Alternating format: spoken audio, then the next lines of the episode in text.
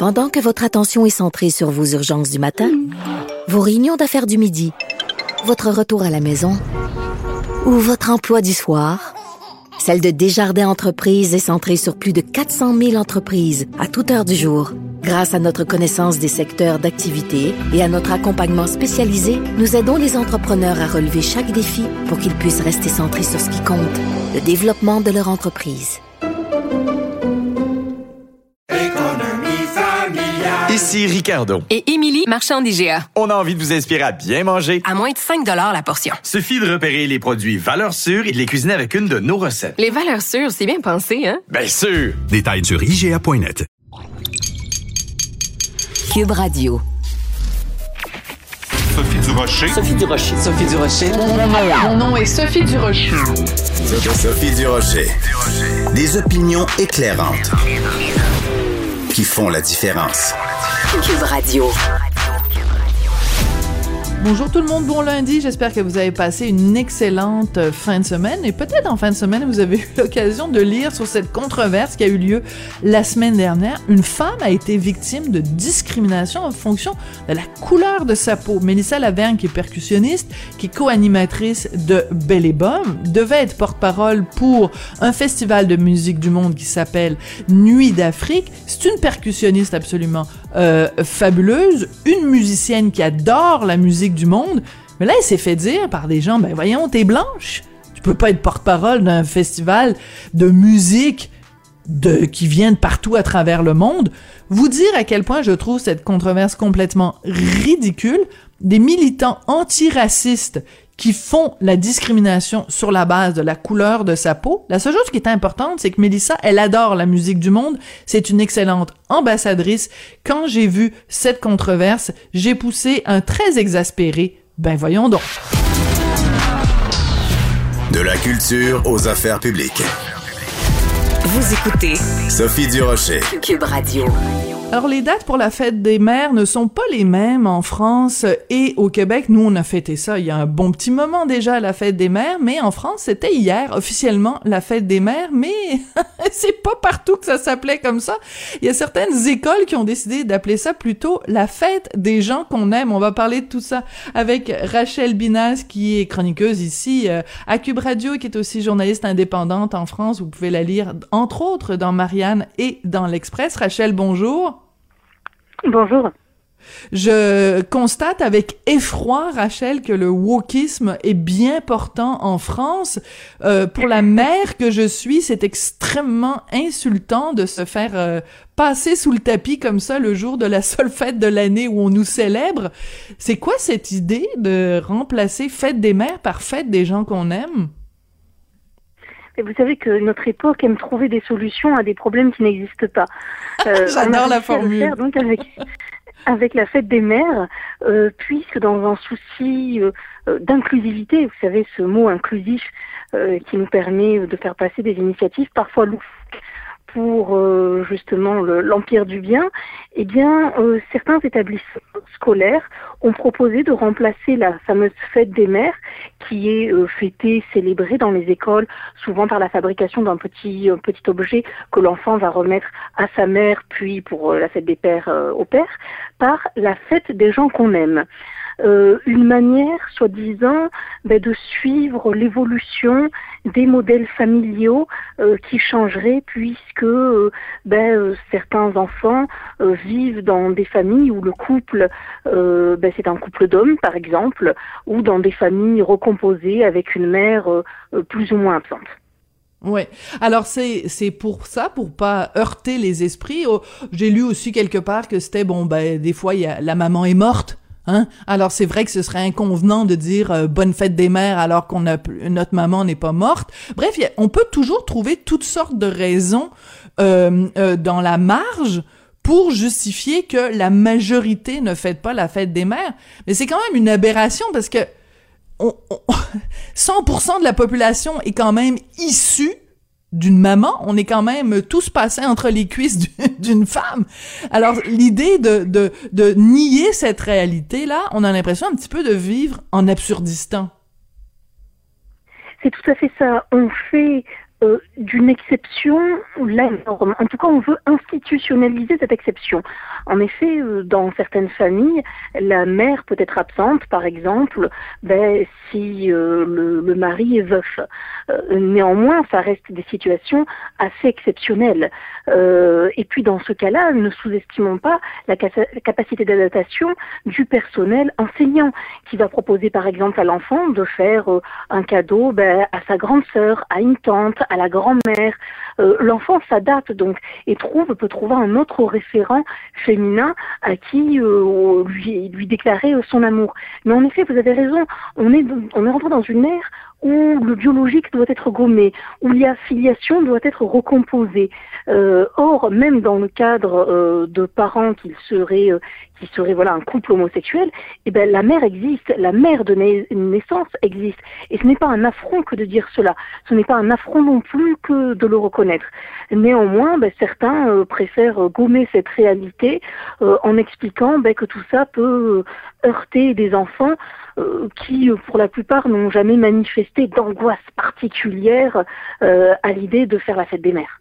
Mmh, ça, c'est très important, l'argument que vous venez d'amener, euh, Rachel, parce qu'on a l'impression que c'est toute une société d'adultes qui se préoccupent de faire toutes sortes d'aménagements, pour ne pas dire d'accommodements, pour des enfants, qui en fait ont rien demandé. Je pense pas qu'il y ait une une une horde, une foule de petits enfants qui disent euh, ben moi je refuse qu'on fête la fête des mères parce que euh, ma maman c'est mon papa ou parce que ma maman était une femme puis elle est devenue un monsieur. Je veux dire, je pense pas que ça que ça émane de la population dont on veut qu'on veut préserver. Je pense pas que les enfants eux-mêmes aient demandé ça. Du tout. Et puis encore une fois, les, les les, les enseignants s'adaptent à la diversité familiale. Ils savent faire, les enfants eux-mêmes s'adaptent. Mais expliquer qu'il faut gommer ça euh, au motif d'une filiation totalement reconstruite, euh, c'est à la fois ridicule et même quelque part dangereux parce que le biologique, c'est aussi ce qui fait lien en dernier ressort. Euh, c'est encore là où on peut trouver de l'universel, quelque chose mm. qui rassemble. Donc en effet, il est assez dommage de vouloir rebaptiser une fête qui jusque ne posait pas euh, d'énormes problèmes. Euh, néanmoins, il faut le dire, hein, dans la majorité des établissements scolaires, cette fête telle qu'on l'intitule, telle qu'on la nomme traditionnellement est maintenue. Oui, et quand même peut-être le seul malaise qu'on peut réellement avoir avec euh, la fête des mères, Rachel, c'est peut-être à cause de son origine. Alors corrigez-moi si je me trompe, mais c'est quand même une fête qui avait été euh, instituée par euh, Monsieur Pétain et c'était pour valoriser en fait des valeurs, bon, travail, famille, patrie.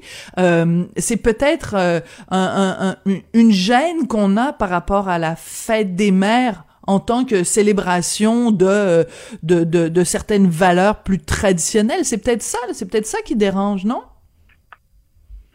Alors, euh, en effet, le maréchal Pétain a repris, euh, euh, a donné un peu plus de reconnaissance à cette fête-là, qui en réalité semble exister depuis extrêmement longtemps dans la culture occidentale.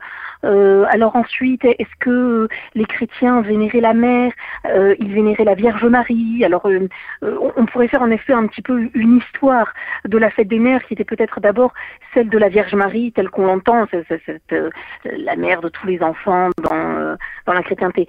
Mais en effet, ce malaise néanmoins historique n'est pas mis en avant par les partisans du remplacement de la fête des mères euh, par l'idée de la fête des gens euh, qu'on aime. Euh, ça pourrait être un argument. Est-ce que c'est par manque de culture historique ou tout simplement parce que ça ne trouvait pas forcément la place dans leur raisonnement C'est pas forcément un, argument qu'ils ont mis en avant. on le fait plutôt d'une fête que l'on juge commerciale, par exemple. Mais, mhm. mais, en fait, tout ça s'inscrit dans un mouvement un peu plus large. On a déjà des problèmes à expliquer que les fêtes de Noël, on va dire les fêtes de fin d'année, bah les fêtes, euh, la fête de Pâques ou les vacances de Pâques deviennent les vacances de printemps. Euh, voilà, au nom de cette inclusivité, on en vient parfois à, nier un petit peu des traditions qui finalement ne faisaient pas, ne faisaient pas beaucoup de mal. Hein. Oui, puis euh, au lieu de dire une femme, on va dire une personne avec un utérus. enfin, je dirais à un moment donné. Oui, alors là, c'est, bien sûr, le, le délire n'a pas de limite. Hein.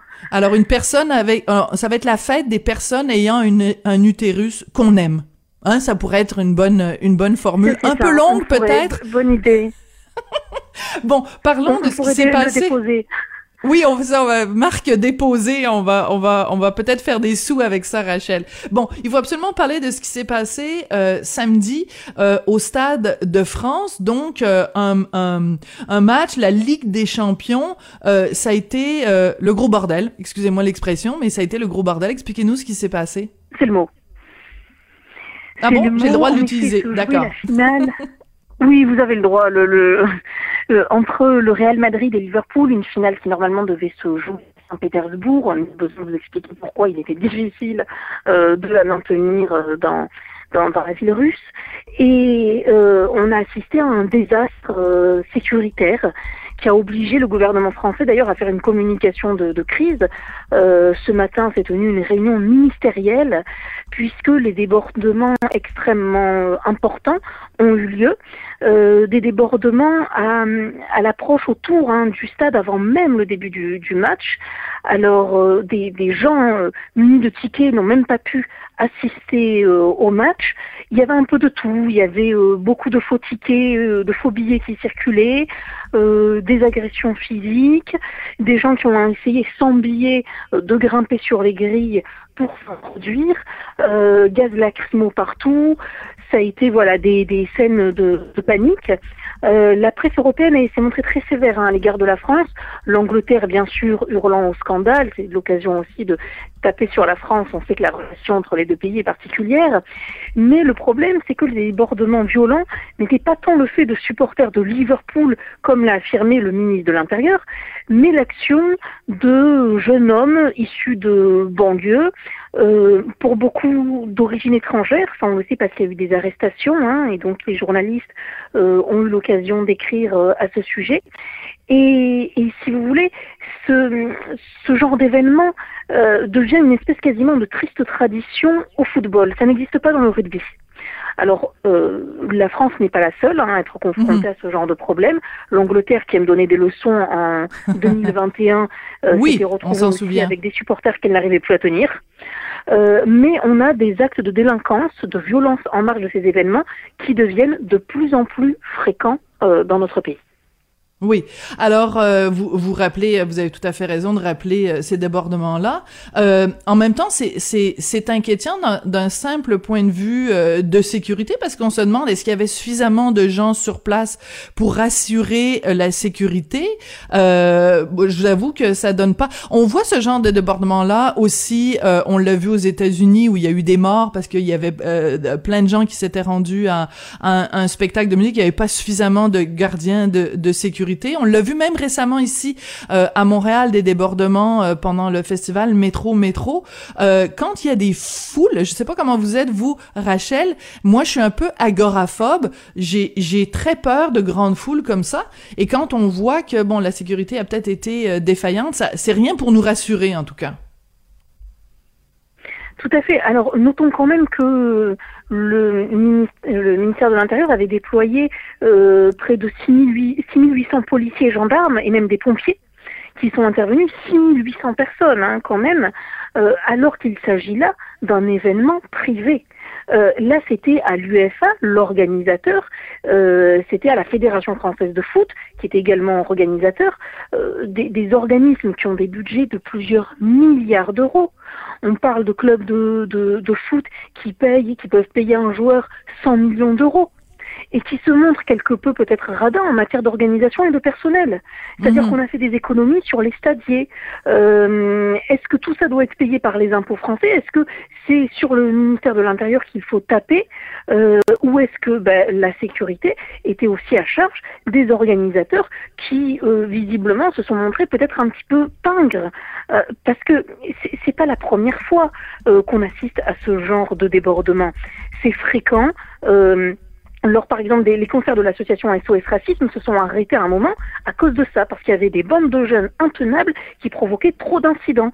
Sur les Champs-Élysées, les vendredis et samedis soirs, vous avez euh, de jeunes hommes issus de banlieues qui euh, sortent à la ville quasiment et viennent se confronter à ce monde de l'argent, parce que parce que c'est de ça aussi qu'il s'agit. C'est la confrontation du monde de l'argent pour vous donner Ouais. un exemple, les places étaient aux alentours de 500-600 euros quand même, euh, autour d'un événement qui doit être normalement populaire, avec des frustrations, avec l'envie de voir ces idoles euh, populaires et euh, des sanctions pénales qui sont assez faibles en France, il faut le dire.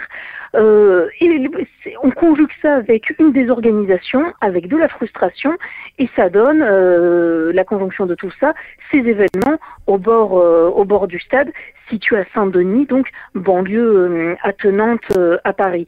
Dans ce contexte, on, on peut se poser la question des JO euh, qui doivent être organisés Les Jeux olympiques, oui. 2024. Alors, exactement, pas sûr néanmoins que ça se bouscule de la même manière pour les compétitions d'équitation que pour, par exemple, le football. Oui. Mais, mais la question, euh, la question est, est là hein, et va devoir être traitée. Hein. Oui, alors, excusez-moi, vous me faites rire, Rachel. J'adore votre sens de l'humour parce que je pense pas en effet qu'il y ait des hordes de gens qui vont vouloir s'immiscer dans le stade, euh, dans le stade de France pour aller voir des compétitions d'équitation. Mais on comprend le principe, c'est-à-dire que si en effet il y a un problème hum, d'accessibilité, disons ça comme ça, euh, la question se pose pour les, les Jeux Olympiques qui sont euh, au coin de la rue. Là, c'est, je veux dire, c'est c'est c'est c'est après-demain, là, 2024, ça arrive vite. Exactement. Donc, il y a en effet toutes sortes de questions, mais j'ai, j'ai quand même accroché quand vous dites que euh, les billets coûtaient euh, 500 à 600 euros. C'est à peu près euh, 900 dollars. C'est énorme. Donc, on comprend que il y a plein de... On comprend. Non, on comprend pas, mais ça peut expliquer pourquoi, en effet, ça crée une telle différence entre ceux qui en ont et ceux qui en ont pas. Euh, Il y a un autre sujet dont on veut euh, absolument parler aujourd'hui ensemble. Il y a un nouveau ministre de l'Éducation euh, en France. Il s'appelle Pape Ndiaye, j'espère que je prononce euh, son nom euh, comme il faut. C'est. Euh, il est français, mais il arrive par le biais des États-Unis où il a peut-être ramassé en passant quelques idées un peu woke. Hein? On parlait de wokisme euh, au début. Euh, il est peut-être un petit, il est peut-être le plus le plus woke des ministres français. Exactement, il succède euh, à Monsieur Blanquer, qui lui était un représentant de l'universalisme et de la laïcité. Autant vous dire que ça a grincé des dents. Alors, euh, pour revenir un petit peu brièvement sur le parcours de, de parce que parce que c'est très intéressant, il est issu d'une famille euh, bourgeoise sénégalaise. C'est un enfant de la République française qui fera de très bonnes études supérieures. Hein, il, est euh, diplômé de, euh, enfin, il est passé par euh, le fameux lycée Henri IV, par l'école normale supérieure, agrégé d'histoire. Tout ça, ça, ça, ça montre un petit peu le, le niveau. Hein, et lui-même dit qu'il est un produit de la méritocratie républicaine.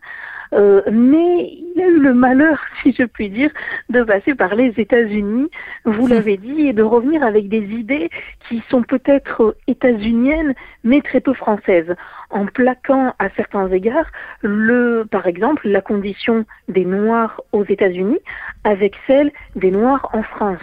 Alors même que l'histoire est extrêmement différente, euh, les discriminations aussi, etc. Donc il est revenu avec des idées euh, qu'on pourrait dire raciales, qui ne veut pas dire raciste, hein, mais vraiment raciales. Et si vous voulez, c'est le racial avant le social. Euh, les critiques se multiplient, se sont multipliées avec des accusations plus ou moins justes, euh, en expliquant que c'était un indigéniste, ce qui n'est pas du tout le cas, ou qu'il avait participé à des réunions en non-mixité. Alors, il a donné des conférences euh, à côté d'événements en non-mixité, mais, euh, mais voilà, lui-même n'est pas euh, un partisan forcément de ces réunions-là. Les, tensions demeurent. Euh, face à ces inquiétudes, certains, bien sûr, crient au racisme, hein, un refrain classique. Euh, il n'en demeure pas moins qu'il est dans le collimateur des euh, universalistes qui ont un petit peu peur de ce qui pourrait arriver à l'éducation nationale avec un, tel ministre. Néanmoins, euh, Papa est, est conscient hein, de, de ces craintes-là. Il sait qu'il est attendu au tournant, si bien que fraîchement nommé, il s'est rendu au collège de Samuel Paty pour son Oui. premier déplacement. Donc un déplacement très symbolique. Oui, alors ça c'est important de le mentionner. On va finir très très très rapidement là-dessus. Donc le collège où euh, Samuel Paty euh, enseignait, prof d'histoire-géographie, euh, assassiné, décapité par un dans un attentat islamiste. Je veux dire, il a été tué parce que il avait défendu la liberté d'expression, parce qu'il avait présenté à ses étudiants euh, des, euh, des caricatures de, de, de, Charlie Hebdo, donc décapité pour avoir défendu une valeur euh, euh vraiment euh, essentielle à la France. Et moi, ce que j'ai trouvé, j'ai trouvé en effet que c'était un geste très symbolique que son premier déplacement se fasse au collège de Samuel Paty. Par contre, je sais pas si vous avez vu ce qu'il a tweeté, il a simplement dit, bon, je suis au collège Samuel Paty, etc mais il n'a pas nommé, il n'a pas nommé, il n'a pas dit dans quelles circonstances Samuel Paty avait été tué, il n'a pas nommé l'islamisme, il n'a pas nommé ces choses-là, et il se l'est beaucoup, beaucoup fait reprocher sur les médias sociaux, et euh, je trouve ça dommage, il avait l'occasion parfaite de, souligner l'horreur de la situation, et il l'a pas fait, et ça, je trouve ça euh, très, très dommage. Rachel, toujours intéressant de, de vous parler, on se retrouve lundi prochain, je suis sûre qu'il va y avoir des, des choses croustillantes à nous raconter sur la société française. Nul doute. Merci beaucoup, Rachel.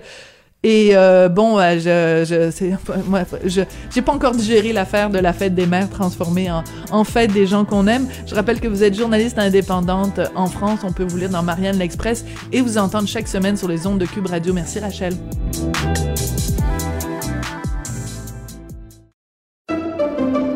Pendant que votre attention est centrée sur vos urgences du matin, vos réunions d'affaires du midi, votre retour à la maison ou votre emploi du soir, celle de Desjardins Entreprises est centrée sur plus de 400 000 entreprises à toute heure du jour. Grâce à notre connaissance des secteurs d'activité et à notre accompagnement spécialisé, nous aidons les entrepreneurs à relever chaque défi pour qu'ils puissent rester centrés sur ce qui compte, le développement de leur entreprise. Ici Ricardo. Et Émilie, marchand d'IGA. On a envie de vous inspirer à bien manger. À moins de 5 la portion. Suffit de repérer les produits valeurs sûres et de les cuisiner avec une de nos recettes. Les valeurs sûres, c'est bien pensé, hein? Bien sûr! Détails sur IGA.net. Vous vous demandez si les plantes ressentent de la douleur? Ou encore, comment est-ce que les daltoniens voient le monde? Le balado en 5 minutes est pour vous. Explorez la science, l'actualité et l'histoire en un temps record. La Feu, en collaboration avec le gouvernement du Québec, est fière de propulser la série Balado en cinq minutes. Ne laissez pas les questions sans réponse plus longtemps. En cinq minutes, disponible sur l'application et le site cubradio.ca. Sophie Durocher. Une femme distinguée qui distingue le vrai du faux.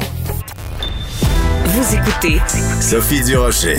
Du 1er au 7 juin, c'est la 26e édition de la Semaine québécoise des personnes handicapées. Et la porte-parole euh, cette année de cette semaine extrêmement importante, c'est Rosalie Taillefer-Simard, que vous connaissez bien, qui est elle-même malentendante. Et euh, elle est avec nous aujourd'hui pour euh, nous sensibiliser à la réalité des personnes handicapées dans la société. Elle a d'ailleurs écrit une lettre dans le Journal de Montréal, Journal de Québec, extrêmement intéressante que je vous encourage à, à lire. Le titre de cette lettre-là, Accordons aux personnes handicapées comme moi la place qui leur revient. Rosalie, bonjour. Bonjour, bon matin. Bonjour Rosalie. Quand vous dites euh, qu'il faut accorder aux personnes handicapées comme vous la place qui leur revient, c'est quoi la place qui vous revient?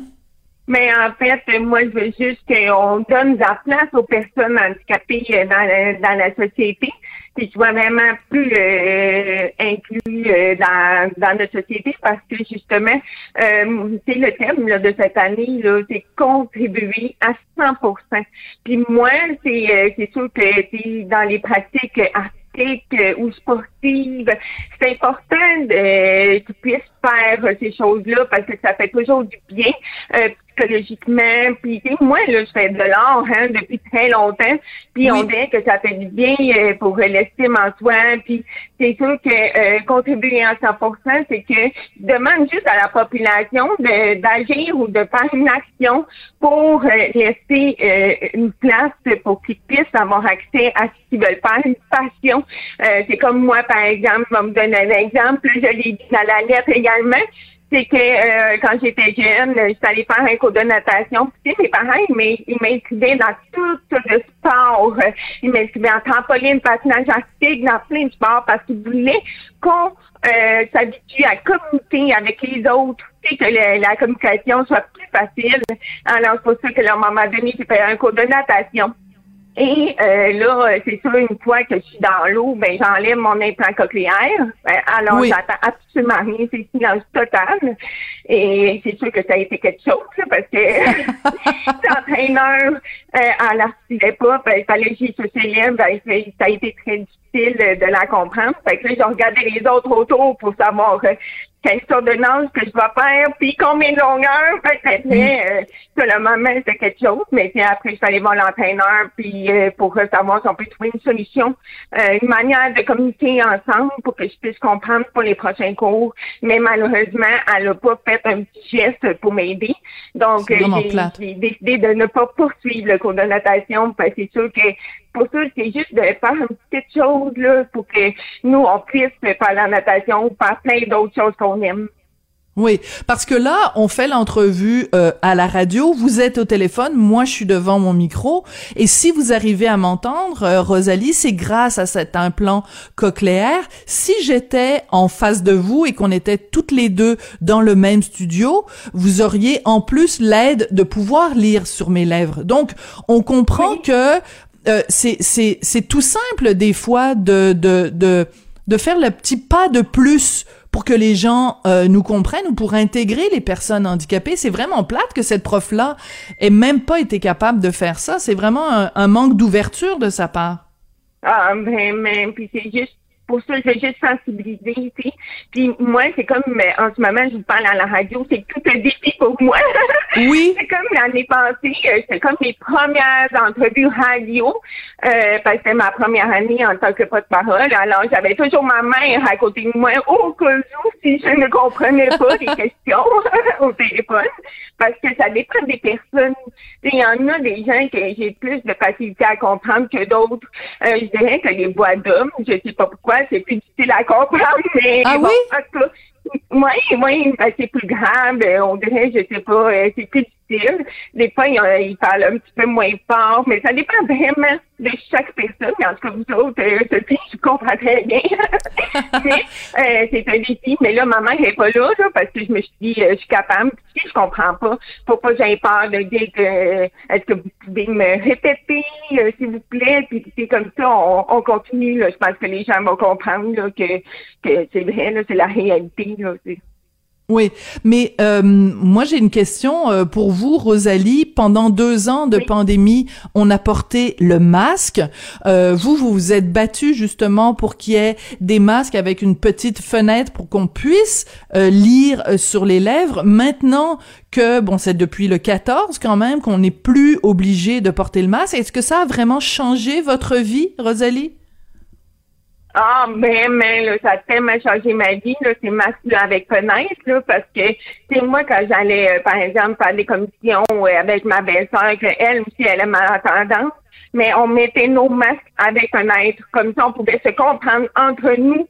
Puis, en plus, aussi, il y a plein de, de personnes euh, plus âgées qui ont un problème d'audition. Fait que quand je le mettais, c'est vraiment pour les autres aussi. Si on sait jamais les autres est-ce qu'ils ont un problème d'audition. Il faut dire que 10% de c'est au Québec, là, des personnes euh, qui ont un problème d'audition. Alors, c'est beaucoup là, quand même. C'est pour ça qu'on sait jamais. Puis en même temps, ben ça permet aussi de voir le sourire de tout le monde. Alors, quoi de mieux? Oui, tout à fait. Mais c'est important ce que vous mentionnez quand vous dites il y a 10% des gens qui ont un problème d'audition parce que quand on dit euh, quelqu'un qui est euh, quelqu'un qui vit avec un handicap, on, a l'impression qu'il faut que ce soit un handicap euh, euh, très visible ou très prenant. Mais s'il y a une personne sur dix qui a des, problèmes à entendre les autres, ben ça veut dire que ça touche énormément de gens. Ah, vraiment, c'est pour ça que c'est important d'en parler. Puis on dirait que l'audition, des fois, est un peu tabou. Puis on pense souvent à la vue. Alors, les, les personnes, en général, ils ont des lunettes, ils vont consulter, c'est pour euh, leur vision. Mais l'audition, c'est vraiment important parce que, tu sais, quand on regarde notre entourage, on fait des fois répéter aux gens qui nous entourent, à la famille, à nos amis. Puis c'est sûr que prendre soin de l'audition, c'est important aussi. C'est pour faire moins répéter le monde autour le moins possible. Ouais, et c'est très insultant, hein. Je, ben bon, euh, quand on fait répéter quelqu'un, des fois on se fait répondre "Coudon, es-tu sourde? Mais tu sais, c'est comme on se rend pas compte, les gens se rendent pas compte à quel point ces mots-là peuvent être euh, peuvent être blessants. Et, euh, et c'est important aussi de respecter la différence. C'est pas tout le monde qui entend parfaitement, c'est pas tout le monde qui voit parfaitement, c'est pas tout le monde qui marche parfaitement, c'est pas tout le monde qui est les on vit avec la différence constamment. C'est peut-être juste cette semaine-là de sensibilité, de sensibilisation, c'est peut-être juste de reconnaître la différence chez l'autre. Oui, exactement. Puis, on est tous uniques, on est tous différents. Puis c'est ça qui est beau aussi là, dans notre société. Puis honnêtement, euh, moi je dis toujours, il y a une phrase qui est très connue. On dit toujours euh, quand on peut, euh, quand on peut, on peut. Mais moi, j'en changerais pas. Quand on peut, on explore. Parce que pour moi, Ah. je trouve que quand on veut faire quelque chose, c'est comme moi, je danse depuis que je suis toute petite. Euh, je vais danser, puis je le veux vraiment, puis c'est c'est ça que j'ai exploré les manières que je peux trouver euh, pour m'aider à suivre la musique parce que également euh, la musique j'entends pas comme du tout. C'est sûr que moi c'est ça c'est au moins d'essayer c'est ça je me dis aux personnes handicapées puis aux personnes différentes. C'est au moins d'essayer puis de voir où est-ce qu'on peut aller au-delà de nos limites. Puis c'est ça qu'il faut c'est parce alors c'est c'est ça quand on veut on explore. Moi c'est ma nouvelle Ah, Mais j'adore cette phrase-là, puis je vais vous, je vais vous l'adopter, je vais, je vais vous le- l'emprunter plutôt, et euh, ben je vous payerai des redevances. Là, chaque fois que j'utilise l'expression euh, quand on veut, on explore, je payerai des redevances à, à Rosalie. Écoutez, vous venez de parler de, de danse, et euh, il y a un des ambassadeurs aussi de la semaine euh, québécoise des personnes handicapées, c'est Luca Patuelli. Donc peut-être que tout le monde connaît pas ce nom-là, mais les gens le connaissent mieux sous le nom de Lazy Legs et il a participé à Révolution et moi, il m'a jeté à terre. Il m'a tellement impressionné puis je pense que plein de monde au Québec sont tombés euh, euh, amoureux de Lazy Legs. Euh, Parlez-moi un petit peu de lui et de et de à quel point cet homme-là peut être inspirant pour la population en général. Ah, mais moi, c'est sûr que lui, Lucas, il m'a toujours inspiré. C'est un homme extraordinaire, c'est un papa de famille et je trouve que c'est il est vraiment incroyable. Puis c'est pour ça que lui, ces personnes-là, il contribue justement à 100% de ses capacités. Puis c'est ça, il dit, il n'y a pas d'excuses, pas de limites. Alors c'est pour ça qu'il faut foncer dans que- quelque chose qu'on aime, euh, faut pas avoir peur. Et euh, c'est ça, lui, je, je le souhaite de continuer à danser le plus longtemps possible. Puis également, on, on partage une passion en commun. Oui. Puis, euh, je sais, je sais, je sais pas, mais peut-être un jour on va danser ensemble, ça serait pas. Ah, j'adore, j'adore l'idée de se de se fixer cet objectif-là. En tout cas, euh, moi, je pense qu'il n'y a pas grand-chose à votre épreuve, euh, Rosalie. Parlez-moi un petit peu. Bon, on connaît évidemment votre père, on connaît René Simard, on connaît Marie-Josée Taillefer, votre votre mère. Parlez-moi un petit peu de cette émission-là que vous allez animer ensemble, vous et votre mère, sur Ami Télé. Ça s'intitule Une famille comme les autres. Euh, c'est c'est quoi cette émission et ça va être quoi votre rôle, Rosalie? Ah, mais en fait, euh, c'est une émission, ça s'appelle des, des familles comme les autres. Euh, ça va passer à Télé à l'automne. Alors, moi et ma mère, on va animer ensemble et on va aller chez les familles, on va aller les rencontrer. Puis ça va être magique parce que nous, ma mère et moi, on a tellement un lien fort. Les valeurs familiales sont tellement importantes pour nous. Alors, c'est pour ça que nous, on va aller les rencontrer puis écouter leur histoire. C'est vraiment des familles inspirantes parce que dans les familles, il y a un membre de la famille qui a un handicap ou une maladie ou euh, une différence. Ça va être intéressant d'échanger aussi puis euh, de partager un peu notre vécu à travers aussi. Ouais. Euh, quand on, moi j'aime beaucoup ce titre-là, euh, des, des familles comme les autres. Est-ce que c'est pas ça justement un peu le problème, c'est que euh, les gens sont pas capables de reconnaître que quand on est euh, une personne qui vit avec euh, un handicap, qu'on est comme les autres, c'est juste qu'on a des particularités. Il y a tout un travail de de, de perception, d'acceptation euh, à faire. C'est euh, ça, vous décourage pas des fois, Rosalie, euh, ces obstacles là qu'on met sur la route des personnes qui vivent avec un handicap? Ben moi je me dis euh, quand que on fait pas face à nos défis, on va jamais s'améliorer. Alors, pour moi, il faut toujours euh, sortir, faut pas s'empêcher de sortir. Puis si on comprend pas, s'il y a un, obstacle, euh, pour apprendre avec, pour vivre avec, on n'a pas le choix, puis c'est ça qui va nous faire grandir. Oui. Euh, avec votre frère, vous avez toujours été porte-parole de, de, cette cause-là. Votre frère, lui aussi, a un implant cochléaire. Vous avez une nièce, la petite Chloé, qui elle aussi est née sourde.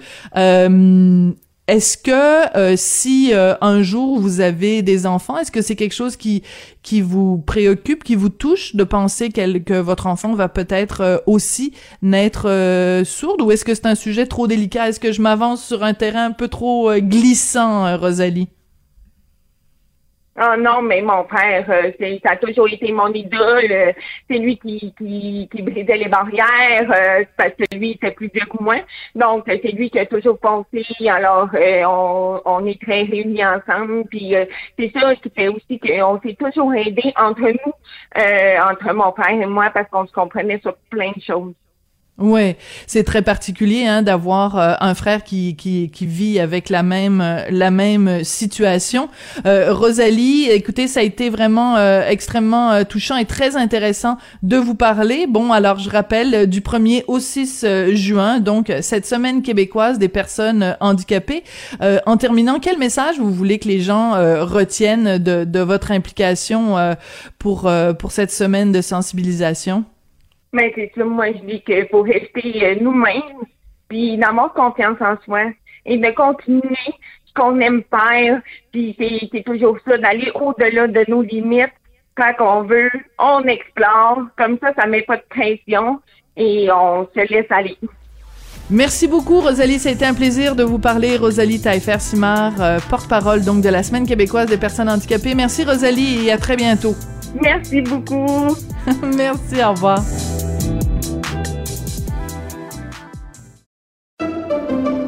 Pendant que votre attention est centrée sur cette voix qui vous parle ici, ou encore là, tout près ici, très loin là-bas, ou même très, très loin, Celle de Desjardins Entreprises est centrée sur plus de 400 000 entreprises partout autour de vous. Depuis plus de 120 ans, nos équipes dédiées accompagnent les entrepreneurs d'ici à chaque étape pour qu'ils puissent rester centrés sur ce qui compte, la croissance de leur entreprise.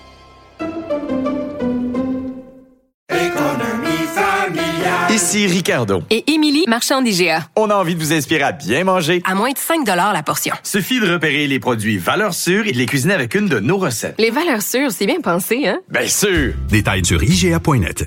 Vous vous demandez si les plantes ressentent de la douleur? Ou encore, comment est-ce que les daltoniens voient le monde? Le balado en 5 minutes est pour vous. Explorez la science, l'actualité et l'histoire en un temps record. La Feu, en collaboration avec le gouvernement du Québec, est fière de propulser la série Balado en cinq minutes. Ne laissez pas les questions sans réponse plus longtemps. En cinq minutes, disponible sur l'application et le site cubradio.ca. Avertissement. Cette émission peut provoquer des débats et des prises de position pas comme les autres. Vous écoutez Sophie Durocher.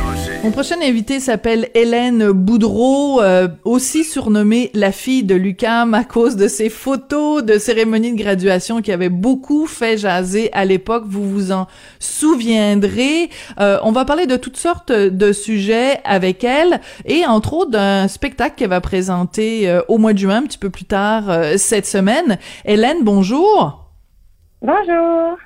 Hélène, il y a quelque temps, quand vous étiez au cœur de cette controverse à cause de cette photo de, graduation de vous euh, de l'UCAM, euh, j'avais fait une entrevue avec vous. Écoutez, euh, des semaines et des semaines plus tard, les gens m'en parlent encore. Qu'est-ce que vous retenez vous de cette euh, de cette fameuse controverse, de cette photo euh, de cérémonie de graduation avec euh, avec votre diplôme de l'UQAM? Est-ce que ça, ça a apporté du, du bien dans votre vie ou plus de négatif que de positif? Ah non, ça m'a apporté beaucoup beaucoup de de, positif. pour être honnête, ça a complètement changé ma vie au complet. Puis ça me ben, dans le fond, ça m'a mis un peu sur la map. Ça m'a fait connaître, puis j'ai développé euh, ma compagnie avec ça. D'accord. Donc, euh, quand on vous avait, quand je vous avais parlé euh, à l'époque, l'époque où on vous a connu, vous euh, étiez donc euh, diplômé en art à l'UCAM. Euh, Est-ce que c'est quelque chose que vous continuez à faire ou vous est plus l'industrie du sexe qui, qui vous intéresse maintenant? Est-ce que vous continuez à peindre, à dessiner? Est-ce que c'est un aspect de votre de votre carrière que vous continuez à développer? Malheureusement, je ne fais plus d'art. Euh, je ne peins plus, je tatoue plus, mais ça serait euh, un but à, atteindre parce que euh, moi, c'est a tout le temps été mon rêve de, vivre de mon art. Puis euh, le, travail du sexe, je, fais ça en attendant pour me ramasser assez de sous. Puis moi, mon but, c'est d'arrêter euh, dans deux, trois ans, puis peindre et euh, juste, juste euh, faire mon art. Euh, Puis arrêter le travail du sexe pour de bon. D'accord. Donc, c'est juste une façon de me ramasser des sous puis d'investir euh, le- plus vite possible pour euh, pour travailler en, en art.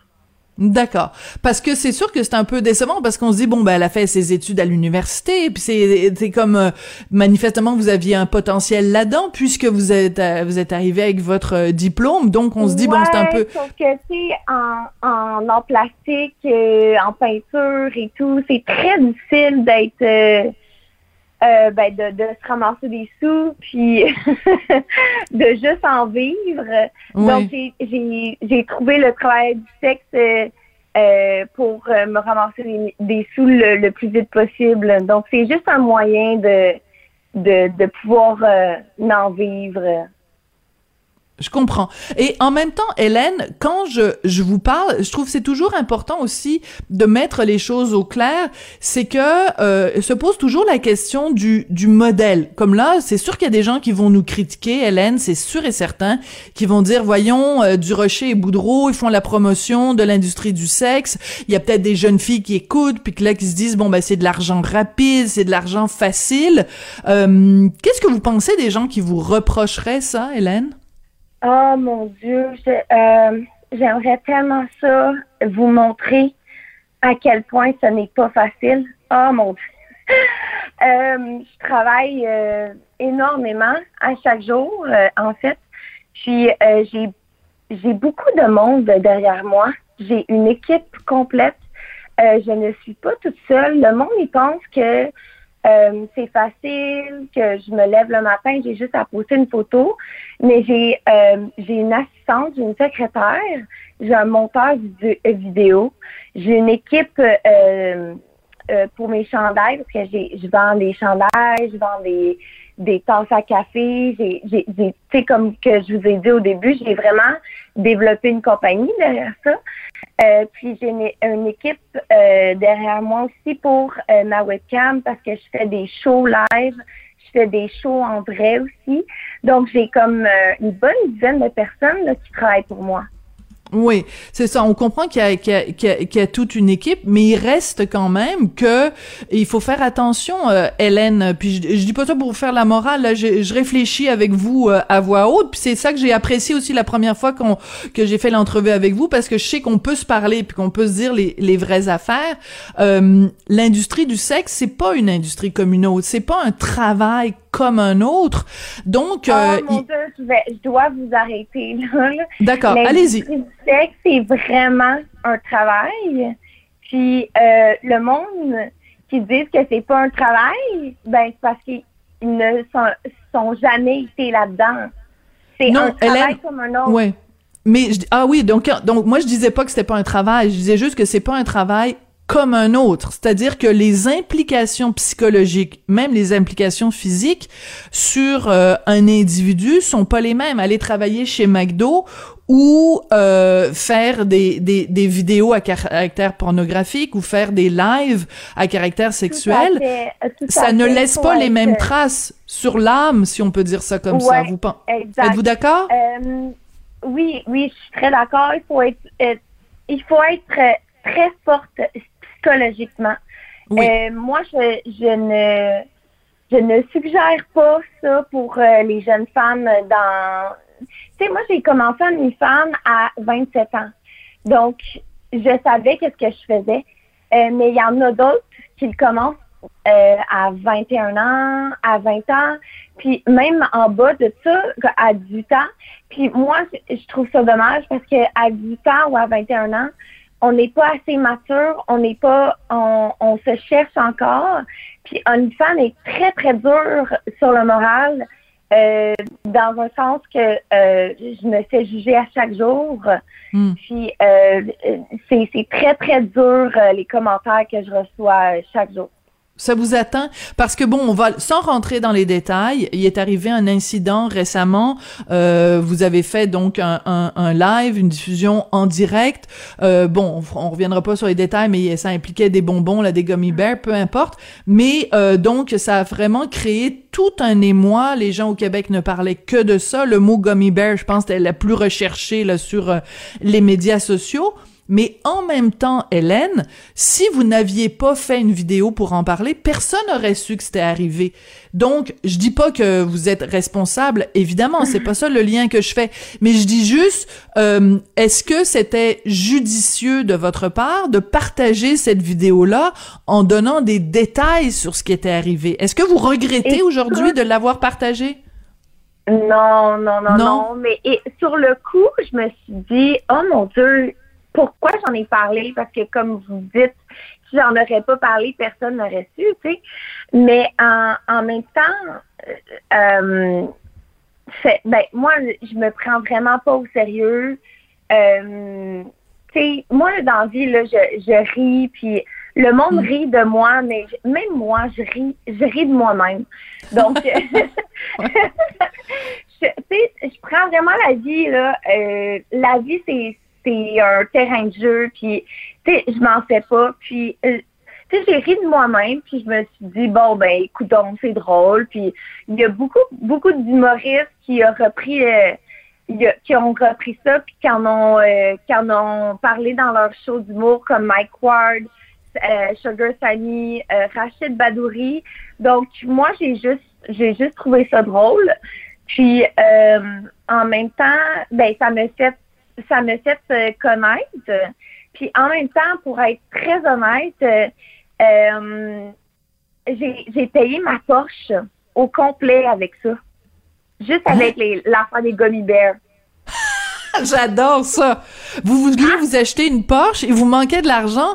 Puis là, c'est quoi? C'est le fait que les humoristes ont repris ça. Ça vous a amené encore plus de fans. Et là, ça, ça vous a... Ben, ça m'a amené un nouveau public. Puis j'ai pu avec juste avec euh, la saga des Gonniver, je me suis payé une nouvelle Porsche. Bon, ben là, ça va être quoi la prochaine affaire? Ça va être des caramilk? Ça va être des... non, mais euh, je vais me tenir tranquille. ouais. Ben, euh, je fais un, un meet and greet, que ça s'appelle, le 2 juin. Donc, euh, j'ai bien hâte de voir mes femmes. C'est la première fois que je vais faire euh, un, un, show euh, en live, ben, comme en vrai. En personne, oui, en chair et en os. en personne. Oui, puis je vais comme rencontrer mes followers, mes fans. Donc, j'ai vraiment hâte à cette journée. Alors, c'est le 2 juin prochain au Club pour Gentlemen au Gascon à Terrebonne. Est-ce que vous avez des femmes parmi vos fans? Ah, ben oui, bien sûr, j'en ai beaucoup. Oui? Ouais. Qu'est-ce que vous Oh, disent ouais. les femmes de différent de ce que les gars vous disent? Euh, les femmes, c'est plus le côté, euh, ben, parce que moi, je dis tout le temps que euh, c'est un personnage. Moi, sur les réseaux sociaux, je, je montre ma vraie moi, le, le vrai moi, oui, mais je fais quand même un personnage. Puis les gars, ils se rendent pas compte de mon personnage, mais les, les femmes, euh, ils voient tout de suite que Ah c'est oui? un personnage. Puis, ouais. Euh, puis, euh, ils, ils me disent à quel point je suis drôle, à quel point euh, ils, ils se, ils se, comment on dit ça? S'identifier? Euh, ben, ils me prennent en exemple, puis, ouais, donc euh, c'est comme très touchant, mais tu sais, les gars, c'est c'est autre chose. Oui, mais bon. les, les femmes sont, sont, sont vraiment là pour euh, ma personnalité, non euh, pour euh, mon corps ou quoi que ce soit. D'accord. Il y a plus une solidarité peut-être aussi, une solidarité Ouais, féminine. exact. Ouais. Ouais. Hé- Hélène, euh, on a beaucoup euh, parlé de vous aussi au cours des derniers mois par à cause de votre rapport à la chirurgie esthétique. Vous avez raconté euh, des expériences euh, douloureuses, des expériences euh, euh, ratées. Où vous en êtes tout maintenant avec la chirurgie esthétique? Comment comment vous voyez ça? Quel genre de conseil vous donneriez à quelqu'un qui aujourd'hui en 2022 veut soit se faire une augmentation mammaire, soit se faire opérer des, des fesses ou peu importe? Vous lui diriez quoi cette personne-là? Ah, le naturel, c'est tellement plus beau. Euh, je m'en vais. Ben, j'ai pris un rendez-vous, c'est le 3 septembre. Je me fais complètement enlever les seins. Euh, puis. Ben attendez, complètement enlever les seins, il va en rester un petit bout là. Vous faites enlever toute augmentation. Euh, J'en ai aucune idée encore. Euh, Peut-être que je vais me faire remplacer euh, à- avec des, des prothèses vraiment beaucoup plus petites de moitié. D'accord. Ou sinon, j'enlève complètement tout. C'est pas encore euh, ma décision est pas encore prise, mais je veux vraiment enlever le, le plus possible de seins. Pourquoi? Pourquoi Hélène? Qu'est-ce qui vous dérange? Vous voulez retrouver la, la Hélène que vous étiez avant tout ça, Oui, revenir à quelque chose de plus de plus sincère, de plus authentique? Euh, oui, c'est ça. Avec l'âge, je pense, tu sais, je moi, je suis rendue à 30 ans. Euh, même mes tatous, j'aime plus ça. Euh, J'ai complètement changé, ouais. Euh, moi, mon, euh, tu sais, il y a deux ans, je me faisais tatouer à chaque semaine. J'a- J'adorais les tatous. Euh, puis là, présentement, j'ai- j'ai 30 ans. Je peux plus, je peux plus faire le laser parce que j'ai j'ai trop de tatous. Mais euh, je me suis rendu compte que j'aime plus les tatous, j'aime plus les chirurgies, j'aime plus, j'aime plus le maquillage. Euh, j'aime ça simple. Mon Dieu, allez-vous rentrer chez les sœurs? Hélène, allez-vous rentrer chez les sœurs? Le couvent vous appelle? Je pense qu'en faisant du OnlyFans, on voit plein de femmes nues. Ben, c'est- c'est c'est ma job euh, de, de, de faire du contenu. Puis on, on voit plein de femmes nues, on, on, on, on, devient proche de notre corps parce qu'on se prend en photo à chaque jour. Puis euh, j'ai- découvert ça euh, que, que j'aimais mieux ça naturel. Euh, puis j'ai- commencé à m'accepter beaucoup plus aussi. Mais non, dans le fond, j'ai eu j'ai eu un, grand questionnement. J'ai été j'ai tombé dans la chirurgie. Euh, je voulais tout me refaire le corps. Puis ensuite, j'ai eu une révélation. Je sais pas comment, mais j'ai eu une révélation. Puis j'étais comme, coudon, c'est c'est c'est pas beau. Je me je suis en train de me gâcher. Fait que j'ai fait euh, fondre mes lèvres. Euh, j'ai arrêté le botox, j'ai arrêté euh, l'acide euh, hier le ben Hyaluronique. le- le- ouais, exact. Merci.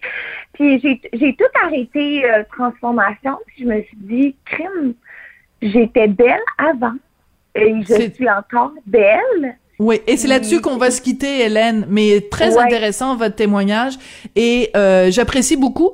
Premièrement, quand je vous appelle, vous répondez toujours oui et euh, vous parlez avec beaucoup de franchise de toutes sortes de sujets et ça, ça vous honore.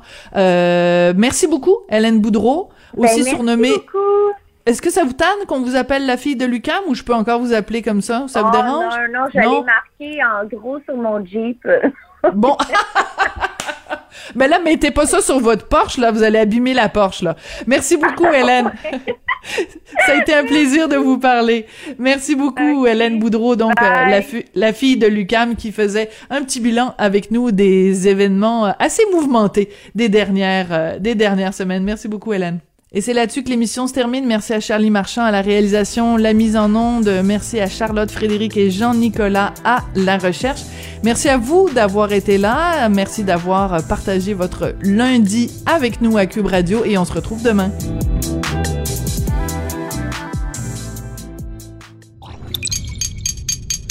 Cube Radio.